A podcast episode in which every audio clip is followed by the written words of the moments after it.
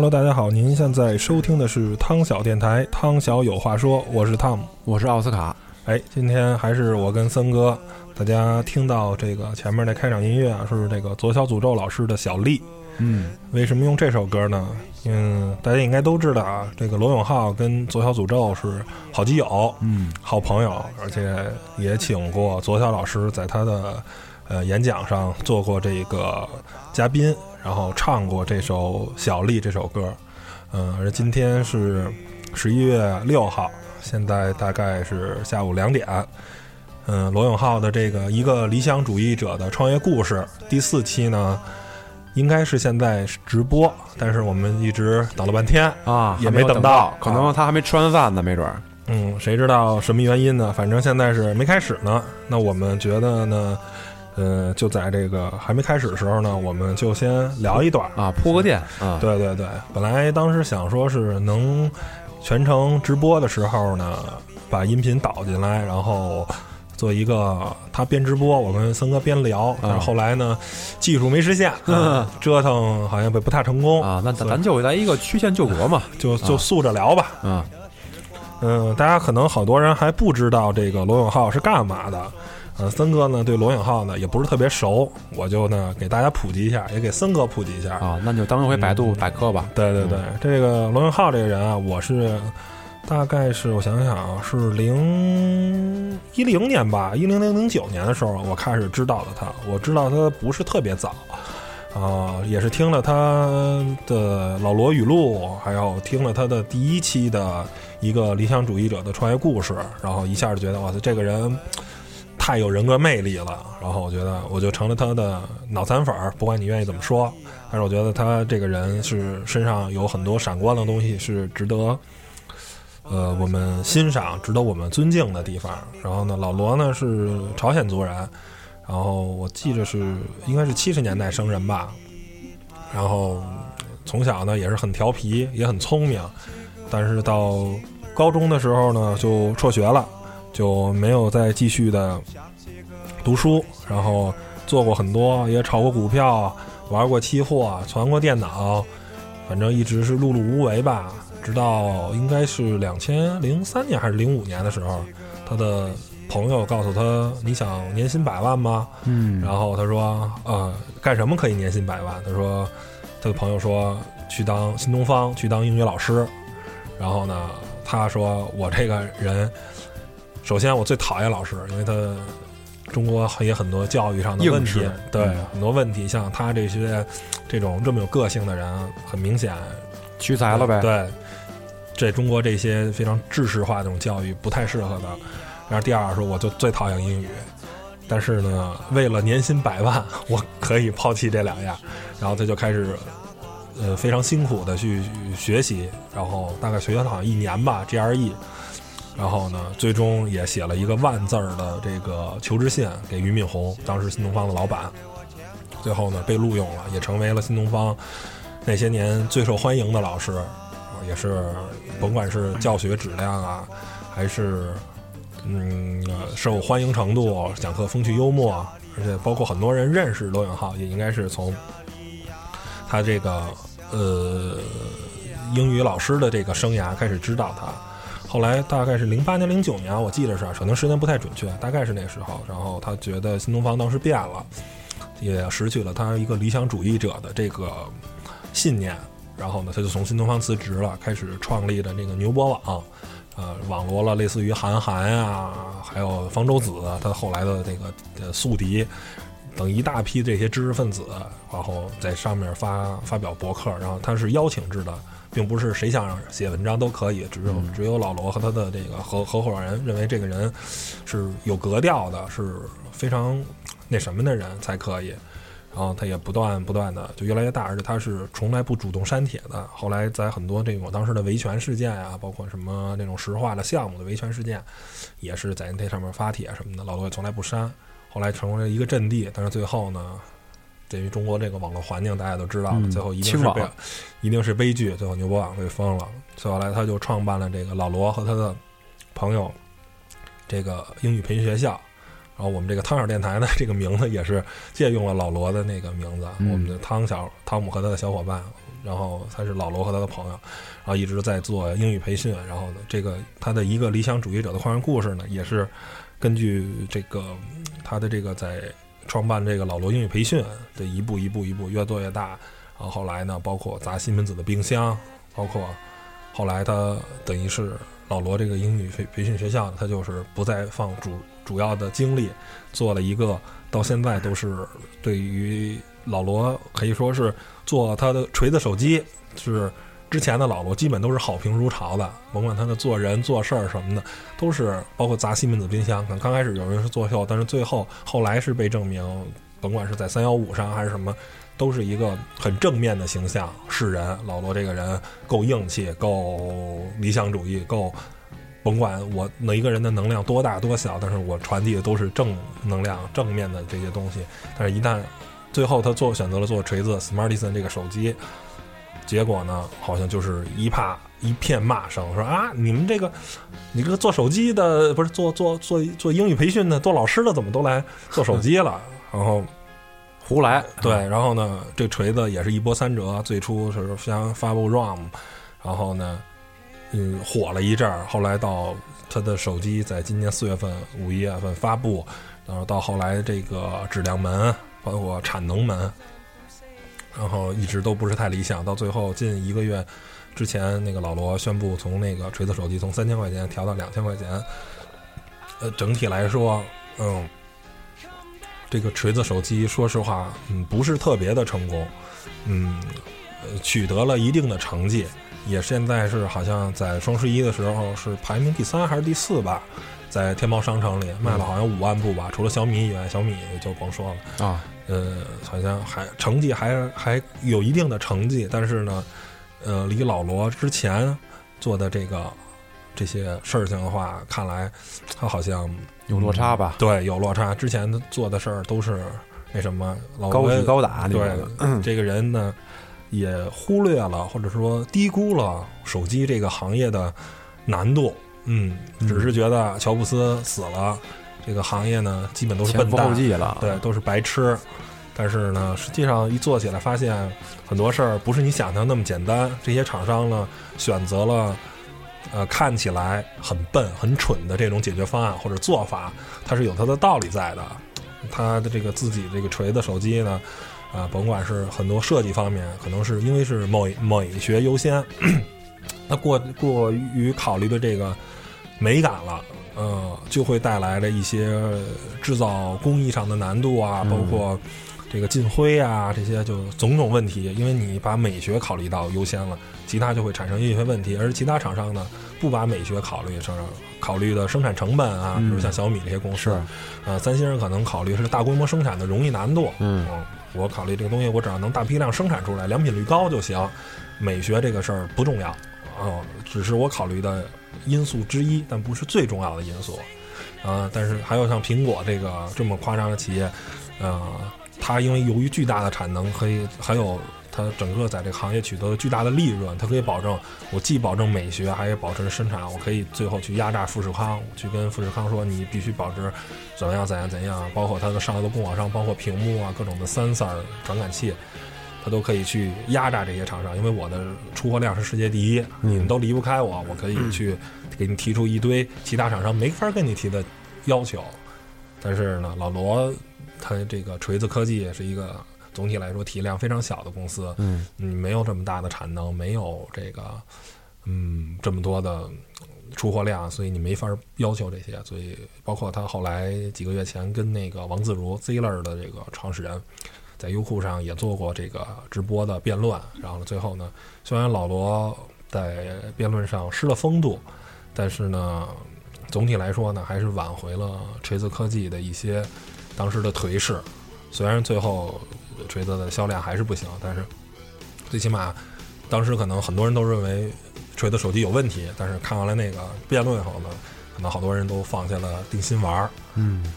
然后今天呢，他这个，我想他这个演讲应该是讲述很多他背后的故事吧，包括我也听过一段对老罗的采访，他锤子最惨的时候，他甚至都有点想，心灰意冷了。对，不行就不做了，找个深圳找个厂子做贴牌机就完了，我就自己不再去生产这些东西了，不再去设计了，我就做个操作系统，做个 ROM，然后灌到那个深圳的贴牌机里就完了。但是最后呢，甭管有多困难，甭管有多那什么，但还是坚持下来。我觉得老罗做什么手机，有人说都不重要。老罗只是说我做了一个，哪怕他就做一个锤子，做一个非常精美的锤子，然后卖 一千块钱都会有人买，嗯，因为他的情怀就值一千块钱。这个怎么说呢？这就是工业社会的这个文明跟互联网社会文明的一个区别。工业社会就是你的东西值多少钱啊，是有一个价值一个呢，而互联网更多的就是卖卖的是情怀，卖的是老罗这个人不是说我我去是是是他的是手机还是怎么着，而是他是有太多人的理想，想干干净净的把钱挣了，想追求呃甭管是在知识产权方面啊，包括人政治方面，包括对抗这些所谓的无良的外企，比如像西门子啊这些，嗯，包括他之前打过的必胜客啊什么的，就是嗯。这些企业，他看到了一个人就是这么难听说难听事儿逼，或者是更说的就是这么一个较真儿的人，但是呢，他就是这么一个人，他他他就是说实话，也只有是在中国这些可能价值观有些跟欧美国家不太一样了，甚至咱的人有些价值观都有些扭曲了。嗯，而他代表了真正的一个正义，感觉他很傻，感觉他啊怎么这么事儿，但是实际上他的那些，我个人认为他的价值观都是正确的，而且是我想做像他那样的人，但是呢，我可能因为社会上一些事儿，我没法做成像他那样，那他就赋予了，就是我有我的我，他是我的心灵寄托。他做这些事儿就是我想做的，但是我做不了。他帮我做了，他帮我实现了，我从心里就渴望他的他成功。他是不是有点像，比如说第一个产品，他哪儿都看不上，就总觉得他这个不符合现在这个社会，也不符合他的这么一个理念。嗯，他心里有很多的这种设想要去完成，但是呢又太多了，所以他就说有有点觉得时间不够，有点儿。嗯，对，尤其是像手机的这个这个行业，它其实更新换代很快的嘛。如果你是做一个不是消费类的数码产品，做一个更新换代很慢，你给老罗是有时间的。嗯呃，我可以慢慢去磨这件事儿。是啊比如说他做之前的英语培训学校，吧？我是可以用一个月、两个月、一年、两年去磨出这件。但是手机这东西你，呃，你没法磨。今年的设计元素跟明年的设计元素可能就不一样了。对啊但但在之前还所有人都在宣扬这个拟物化啊，图标做的都像一个一个图标就是一个一个拟物的东西。但是现在苹果引领的这个扁平化的风潮，就所有大家都一股脑做扁平化了。啊，之前手机可能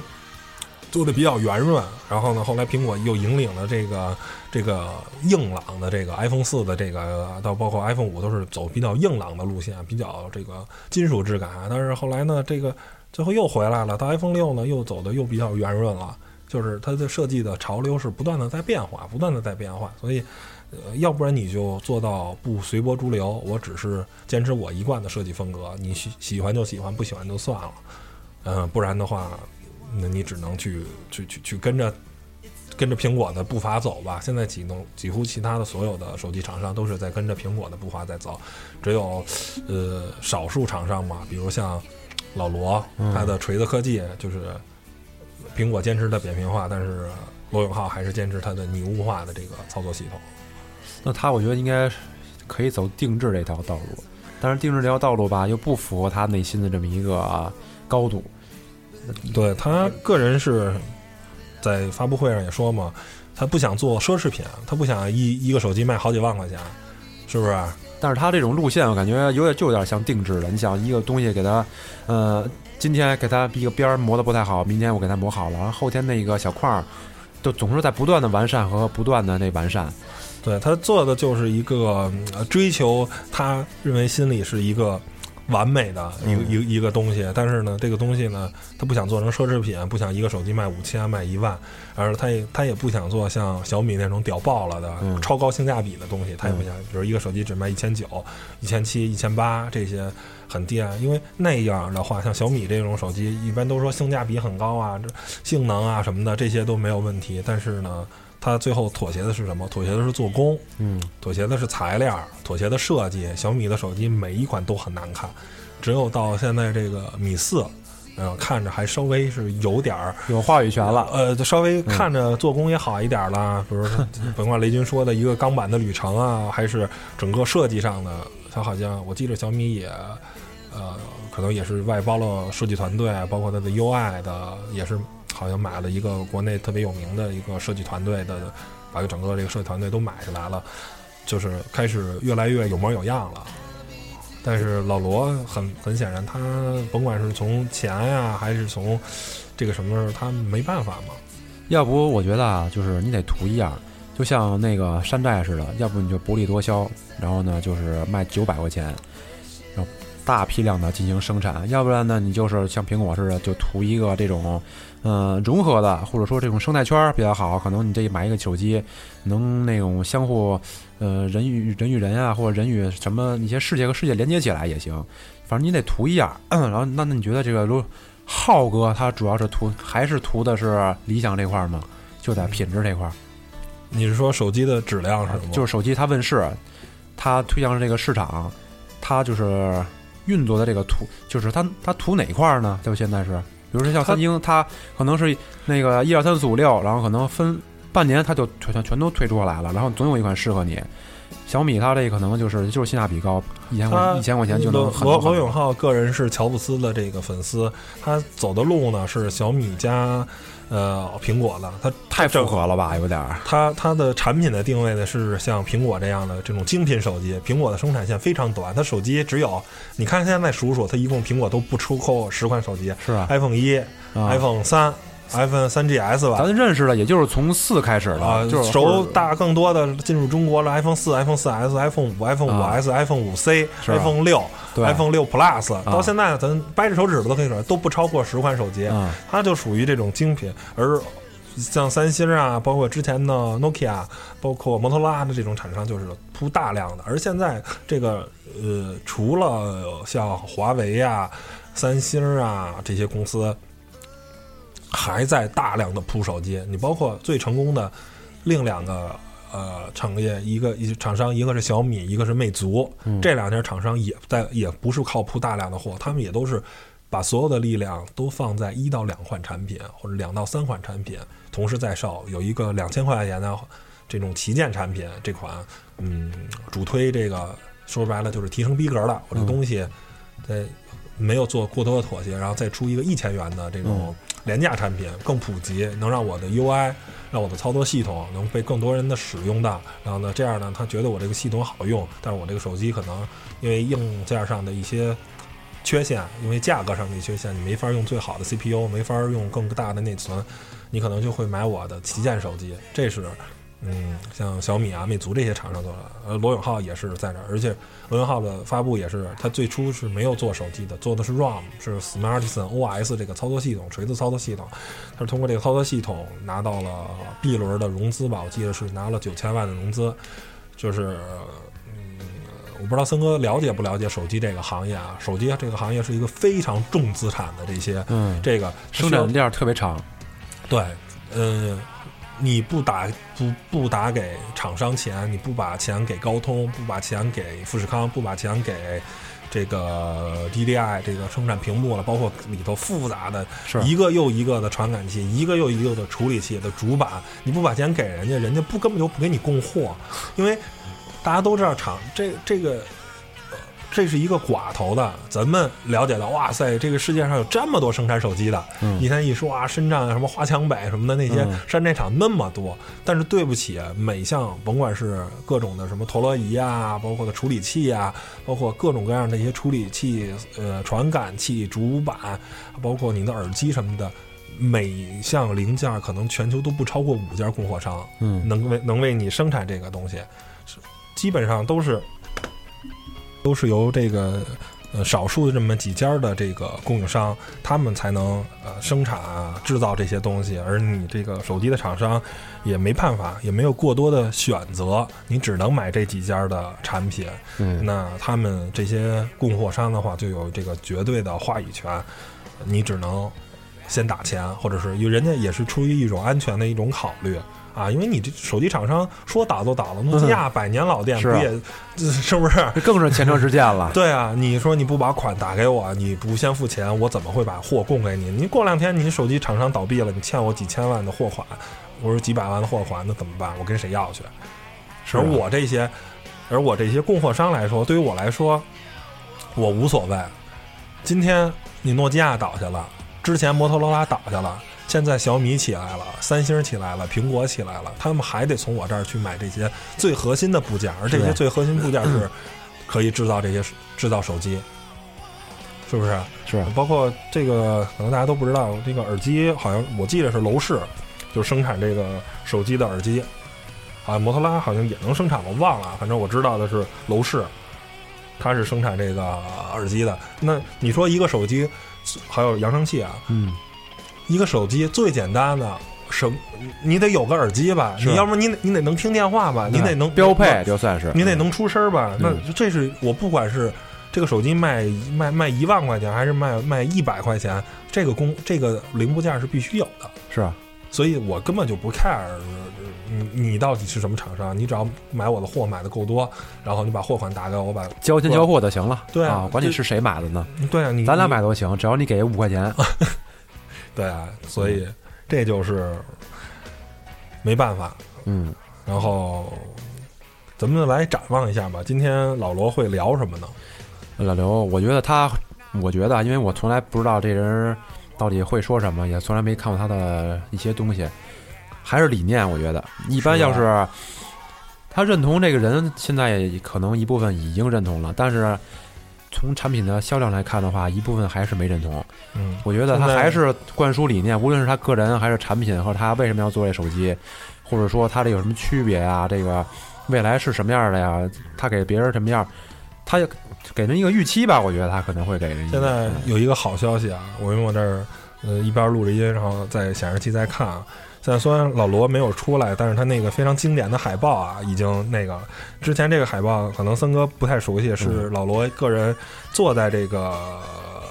一个桌子上、啊去去去拿锤子去敲打一个东西嗯的这么一个海报。然后呢，现在老罗等于没没坐在这个桌子上，然后已经出来了海报。然后呢，现在发布会现在是北京时间十二月六号的十四点三十三分两点，啊，这饭终于吃完了啊，终于出来了。嗯然后老罗现在已经从从食堂赶过了现场。对对，现在已经正式发布会开始了。嗯那我们这个录音呢，也先暂告一个段落。啊，然后呢，一会儿我们我跟森哥看完了发布会以后呢，会讲一些关于发布会的一些算什么感受吧？对对对对对，观观后感。对那行，那咱先这样，我们先看发布会。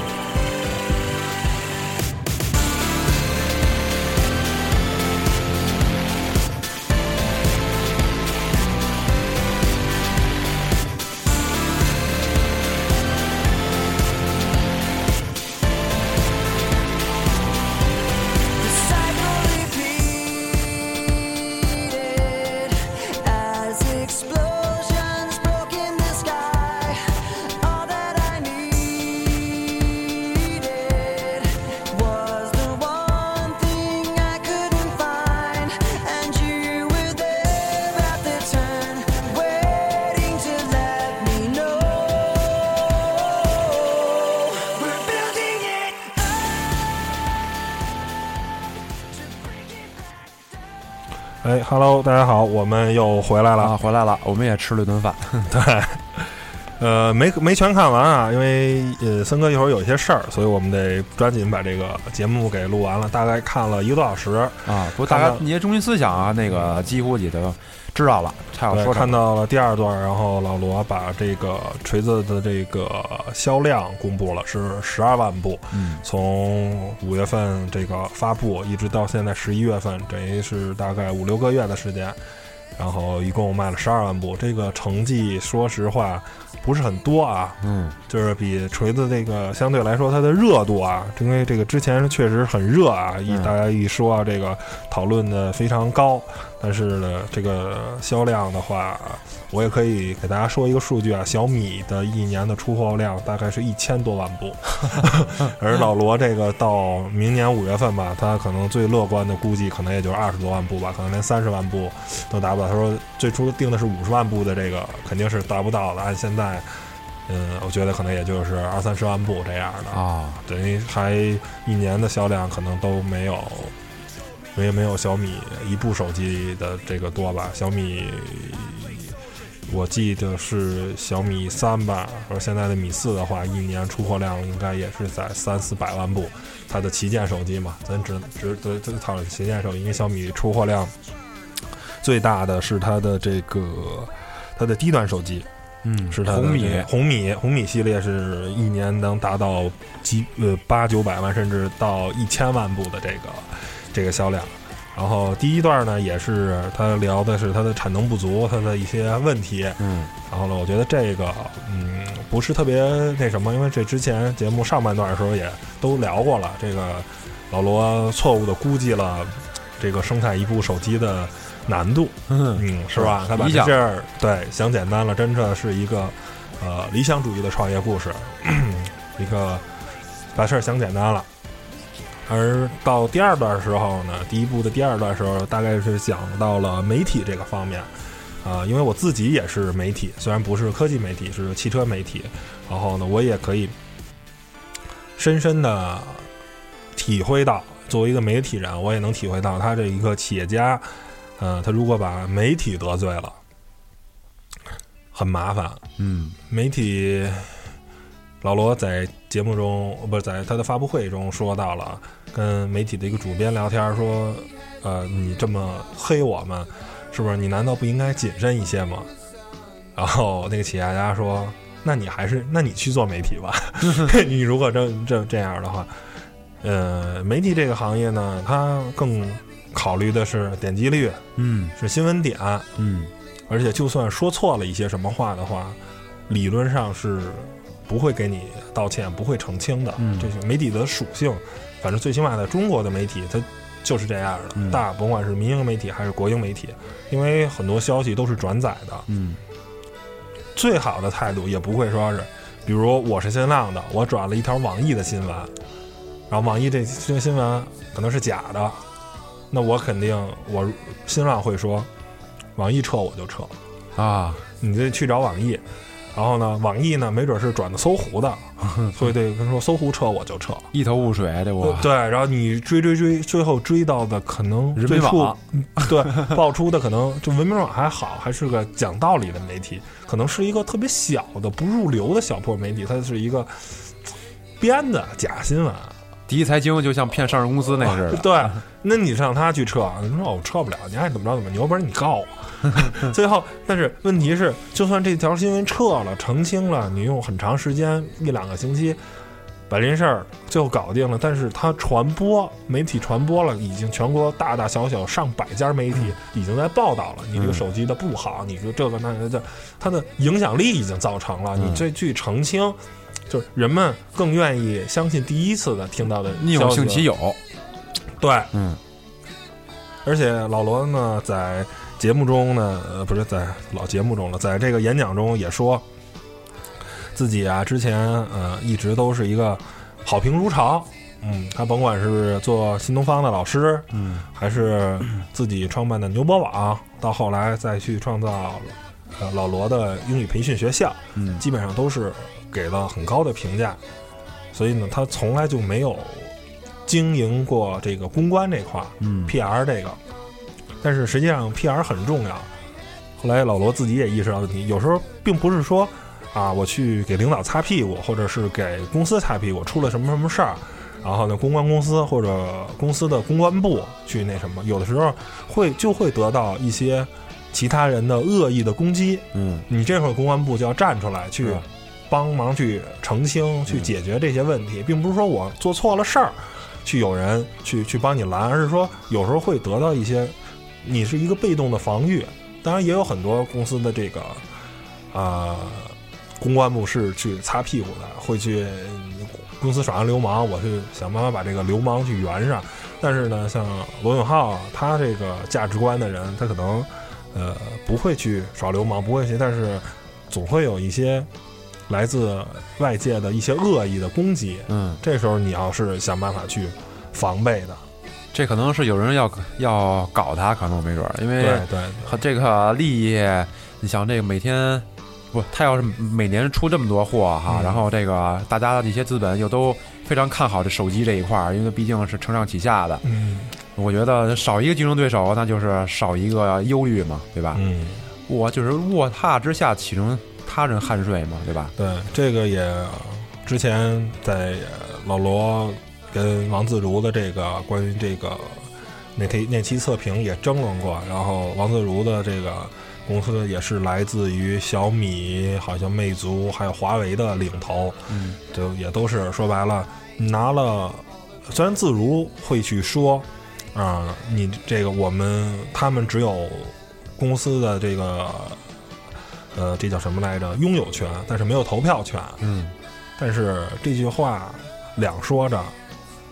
我觉得甭管你这个人是一个多么正直的人，但是拿着人家的钱，总会有一些偏差，嗯是不是？你还甭说拿了几百万的投资了，嗯我自己也是媒体，我去一个地方参加一个活动，拿了人家几百块钱的车马费，嗯，我都会觉得哦，我拿人家的钱了，我可能只会做出一个公正的一个，或者说可能有些不好的东西，我会 我会就是跟你圆着点说呀，或者是。呃，怎么说？就是我，我不会说，就是非常那个什么啊，你这个怎么着怎么着？你你你这个这个人拿人家的钱手短，是啊，就不说远了，起码对得起今天这份钱。对、啊你你毕竟拿着人家车马费了，而且人家全台全程招待你招待的很好，啊是不是？就是这么一个，所以你这个媒体，我说到底还是靠厂商活着，靠那什么。虽然你的内容很重要，你要做出是不是更更更更好的那个，但是你说到底还是靠广告，还是靠人家的钱养活着。所以你想做到完全的公正，很难得，很难的。嗯，对，只能做到相对来说的公正。我啊有新闻，你有负面，你是怎么着？我更多的去还原。嗯，有坏话呢，我搂着点说，我不会，是不是？我不去恶意的攻击你，但是你有问题，我说，嗯这个已经是媒体能有的态度里，我觉得是非常的。呃这个是能能能能保持这个态度已经很不错了，我我个人是这么认为的。是，一一没有说那个那个风风平浪静的，要不要要不你们部门干嘛？不就为了处理这种相关事情的吗？对，然后我也知道一些数据啊，呃，钱数我就大家我就不公布了，就是大众每年，呃，投资在网络媒体，大众汽车啊，投资在网络媒体的百分之五十是投在汽车之家身上的。这个汽车之家是全世界不不管是中国了，全世界最大的汽车媒体。哦，全世界了，嗯，对，嗯，它的用户数啊什么，因为中国是全、啊就是就是全全世界最大的汽车市场嘛。嗯然后，嗯其实之家自己也说，我们是大众之家，我们是大众车托什么的，因为也确实是一个巨大的数据投在了这个汽车之家上。那它出于这么大的一个金额呢，我觉得可能我没法做到绝对的公正，只能做到相对的公正。这个嗯媒体它的属性就是没办法，而且我也知道有一些国字号的这些媒体，哪家我就不点名了。呃，他们厂商啊，或者是甭管是做哪方面的，甭管是你是做房地产的啊，你是做金融的，你什么，有一有些广告投入，你知道森哥来自于什么吗？嗯叫做封口费。啊，我不指着你说我的好，啊。你不用说我这个楼盘有多好，啊，你也不用说我这个啊什么什么怎么着哪个产品、嗯。或者是什么啊食品有多好，只求你不要说我不好。静默，你要保，持静默。你，对、你我出了问题，你该报道报道；嗯。我没出问题的时候，你不要说我不好就行了。啊，这个就是，这也就是他们这些国字号的这些媒体，如果你不投我，我就会说你的不好。那不就跟前些日子搞上市公司那些那个第一财经似的吗？搞了两个市上市公司好多家媒体的造谣，但是后来就被查处了。我估摸这个可能，呃，可能就不是说一般层面上的查处了，可能确实是这个有一些利益博弈方面的了。但是像他这种力度，我觉得还是非常大的啊。对，所以，呃，甭管是我这个做媒体的，我这老大也总是说做媒体如履薄冰，嗯，是吧？你也是，虽然说不用说什么谨慎什么，但是你自己做的时候，有那么多人在看你的东西，嗯你你要对你负责，而且就是整个其实甭管是什么厂商啊，甭管你是做什么的企业，跟媒体这个之间的关系，我觉得非常微妙。嗯这个是相互依存，嗯是不是？你你你，或者是很多我我个人因为是一个嗯很喜欢这个啊日本车，但是这个日本车在中国这个很不成功，它在公关啊媒体上面就搞得很失败。嗯而以这个大众为代表的德系企业的话，他们就是做的很成功，嗯，做的就是这个很那什么。而老罗的这个故事也告诉我们，嗯，你不搞公关，不搞 PR，真的不行，嗯，就是没就真的会出问题的。是，对，就是设想只停留在设想我不夸你，对，是不是？你老罗，你考虑的是啊，我做的东西什么？你你他黑你，你你受不了；是他不夸你，他黑你，你就受不了。是，他可能就你觉得拿到这个产品哈，觉得没有什么呃不好的地方。平时我的产品你就不应该说我，对吧？但是人家人这个无风不起浪嘛，对对，而且他也嗯嗯、举了一个例子，是吧？一个嗯门户的科技频道，可能就六个编辑，三个是罗粉儿，三个是罗黑。嗯，那三个罗黑呢，就一直在骂这个锤子手机；三个罗粉呢，就在夸，然后给网友的感觉是：哎，这家媒体挺公正的，说什么的都有，也不也不黑，也不光黑他，也不光夸他，就是嗯，就是有时候媒体真的是没办法，嗯，行，那那我觉得像咱以后的话，可以应该可以往这方面发展了。嗯，咱也可以办一个这种媒体啊，然后嗯咱本身收取一些费用。甭管是多大还是多小啊，是吧？咱也算个自媒体，是吧？甭管收听数有多少，啊，这个咱这个这个自媒体，我觉得得好好发展发展，恨不得以后就是一块资产呢。那个，嗯，那森哥对也看了发布会了，也听我讲了这么多罗永浩的故事。你现在对买手机吗？是吗？不是，我不会问你买不买手机的。你用着 iPhone，你为什么要换手机呢？是吧？就你你对首首先你你现在对罗永浩这个人有好感吗？好感啊，因为第一次聊了这么，多，第一次听的话，只能说有一个认识嗯啊，就是好感的话，可能呃有一些，但是我觉得如果他要是再入流一些的话，可能就更好一些。你觉得，嗯，他跟雷军，你更喜欢谁？你觉得你雷军可能更他们俩是完全嗯，都是个理想主义者，但是雷军雷军可能商业现实更更、啊对更更更更重一点。对，因为我觉得在一个领域最怕是被别人孤立。如果说那个被别人孤立了吧，总觉得这些相关资源就不像你这儿倾斜。比如说小米也融资，你你这块儿也融资，那肯定还是奔着小米去的。嗯然后而而肯定是强者恒强嘛。所以这样来讲的话，还是得往这圈儿里靠拢一些。但是但是雷军是一个工程师情节特别浓厚的，是一个商人，缺少了一些情怀。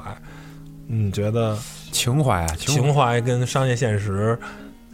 那个可以分两个时期，先先先是商业后情怀。等你有了这个实力以后，你可以比如说你货架里有三种产品，两种产品你可以做商业，另外一种产品你可能针对的是一小撮人，这样的话你可以做情怀，没有必要说一棒子全做情怀，我觉得现在不适合，因为你没有这种实力做情怀，现在只是就是你觉说得小米有一天这个力量还不够强大。小小米有一天可能出了一款叫大米手机，啊这款大米手机可能是个嗯情怀的产品。啊，对，我觉得就是你你推出高端啊，或者说是专门为一小撮人想要这种定制的也好，或者说想要他们所理想的那种手机也好，你设计出十几万部或二三十万部的话，推广一下就可以了。我觉得这样效果可能更好一些。然后，因为你毕竟企业是生为了生存，融资你不可能老有融资，然后你平常你还得用你的业绩去说话，然后才有后续的融资。我觉得，我觉得是这样。嗯，嗯，可以分两个阶段，要不然就是先易后难。我觉得要是同时搞的话，嗯我觉得不太好搞。这个，嗯，这两个人呢，也是，嗯，代表了两种这个什么，一个是，嗯、就是得屌丝者嗯得天下，嗯是属于，嗯，雷军的这种靠超高性价比屌爆了的，是吧？是，通通过他这个小米的这个超高性价比啊这些噱头，然后获得了成功。也确实，我最近看到数据，现在小米我记得是已经中国是出货量最大了，仅次于在所有国产品牌里是第一，然后仅次于苹果跟三星吧，已经是现在中国最大的手机生产商。啊，这个是我记得小米是两三年前成立的时候，没想到的。我觉得是没想到，我原来还在货代的时候还做过小米的货呢，当时叫小米 Information Technology Corporation，这个打的英文吧，小米通信科技嘛。哦，我知道当时知道小米，然后还有它的货，然后嗯还联系过，然后还联系过雷军的吧？那没有没有，没有 手底下物流的，大姐在不在不知道了，不好意思咳嗽。想想若干年前还是一个几十人的小公司，嗯，然后这个几天后就是一个这个中国应该是实力最强，也是你你你现在还看不到，没法定义小米的未来。你不能说这是这是这这不是它的，我觉得不是它的。终极的现状。对，这不是他，他他没有走下坡路的路那个样子。嗯苹果呢，已经发展到瓶颈期了，是不是？像 它的 iPhone 六已经彻底放弃了它的美学，它的、嗯就是已经开始往下坡路走了。像索尼啊、松下这些传统的这些数码产品的，早就已经不行了，在在甚至面临着巨大的亏损。呃，你觉得这公司可能越来越不行了？但小米已经做到这么大了。小米要是现在上市的话，应该是我上回看了，好像是三百亿到五百亿的市市值的这个估值，就是肯定是过千亿的，是巨大的这个成功，啊也是变成一大象了。嗯，也是一个算是中国人的骄傲。嗯而且我我我也敢断言，不管是小米，还是华为，还是魅族，就是未来手机的这个发展，整个引领世界的这个手机的发展，一定是在中国。嗯现在唯一两家就是三星跟苹果，还能再拿出产品，而三星呢，苹果是吃老本儿，然后呢在不停的整合、整合、整合。三星呢是，嗯，通过它的这个哦非常变态的产业链，它几乎的手机上的所有零件它都可以自己生产，然后呢整合上下游，通过这个相对来说更容易制造的手机，嗯获取更多的暴利，是安卓阵营里毛利率最高的厂商。剩下的咱曾经的那些巨头，诺基亚、摩托罗拉、爱立信。爱立信、嗯飞利浦嗯这些曾经我们耳熟能详的手机生产商，嗯包括黑莓，还有几款，还能再继续造手机呢。而 怎么说，中华酷联、嗯是不是？我们还有包括小米、魅族这些厂商，在提供着给全世界人类制造的这个一代又一代更好的手机。嗯而且像富士康啊这些工厂也是在做代工。嗯而且刚才那个在这个发布会的时候，这个老罗他们这个团队呢，为了这个更公正的，也去了夏威夷去这个问随随便去问了这个这个采访这个随机的这个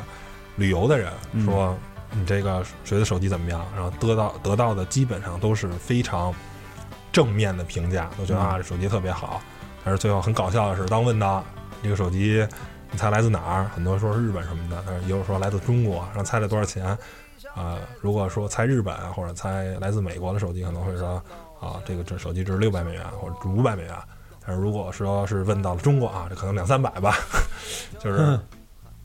现在，呃，中国的手机还是被人认为是廉价的，嗯但是我觉得会有雄起的一天，会有觉得德国人最初的德国制造 Made in Germany 也是一种被廉价的人格，但是现在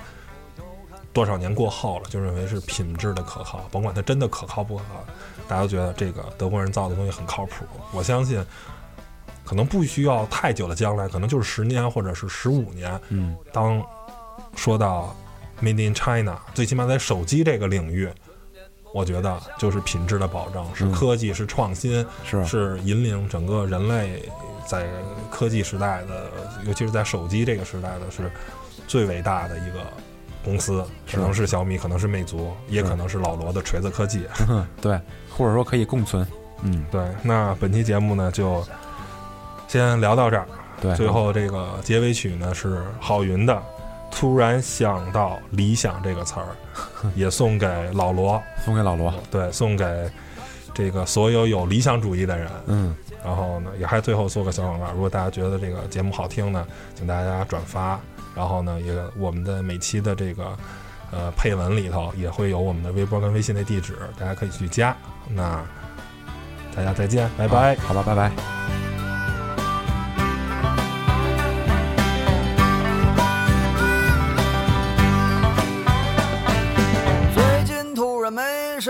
灵感，一心只想着怎么去挣钱。可做起来哪有说的那么简单？一年到头来，我还是一个穷光蛋。今年突然挣了一点钱。突然好多人都和我有缘，到世界很温暖，好像混了三十年，终于混到我的春天。春眠不觉晓，处处问题不少，我的生